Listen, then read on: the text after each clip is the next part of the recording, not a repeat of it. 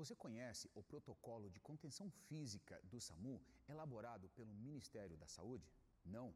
Então fica comigo até o final deste vídeo que irei esclarecer para você qual a conduta recomendada.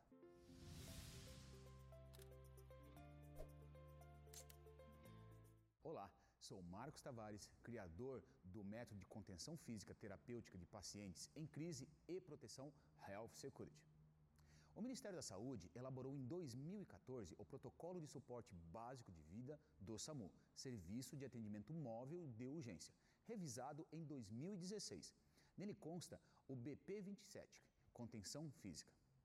A conduta recomendada aos profissionais nesta situação deve ser: item 1 comunicar aos familiares e ou responsáveis registrando o consentimento por escrito.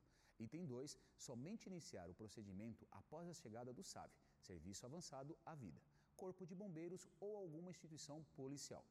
Item 3. Iniciar a técnica de contenção física somente quando o número mínimo de profissionais necessário estiver disponível. São cinco pessoas. Ah, lembrando que o Conselho de Medicina, como também o Conselho de Enfermagem, regulamentam os seus protocolos de contenção a necessidade de cinco pessoas para conter um paciente.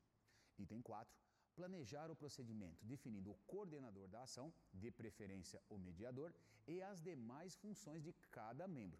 Planejar também a palavra-chave para o comando da imobilização. Item 5.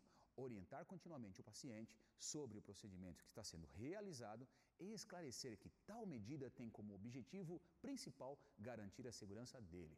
E o sexto procedimento está dividido em duas fases: imobilização, que é a restrição dos movimentos e da locomoção, e a contenção mecânica, o uso de faixas. Bem, esses são os seis passos descritos no protocolo do SAMU BP27, elaborado pelo Ministério da Saúde.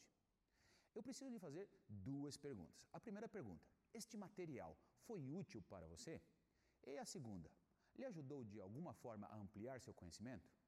Então deixa aqui o seu comentário, a sua dúvida, enfim. Ah, e não esqueça, inscreva-se em nosso canal no YouTube, acompanhe nossas postagens no Instagram, no Facebook e acompanhe Contenção de Paciente, Health Security.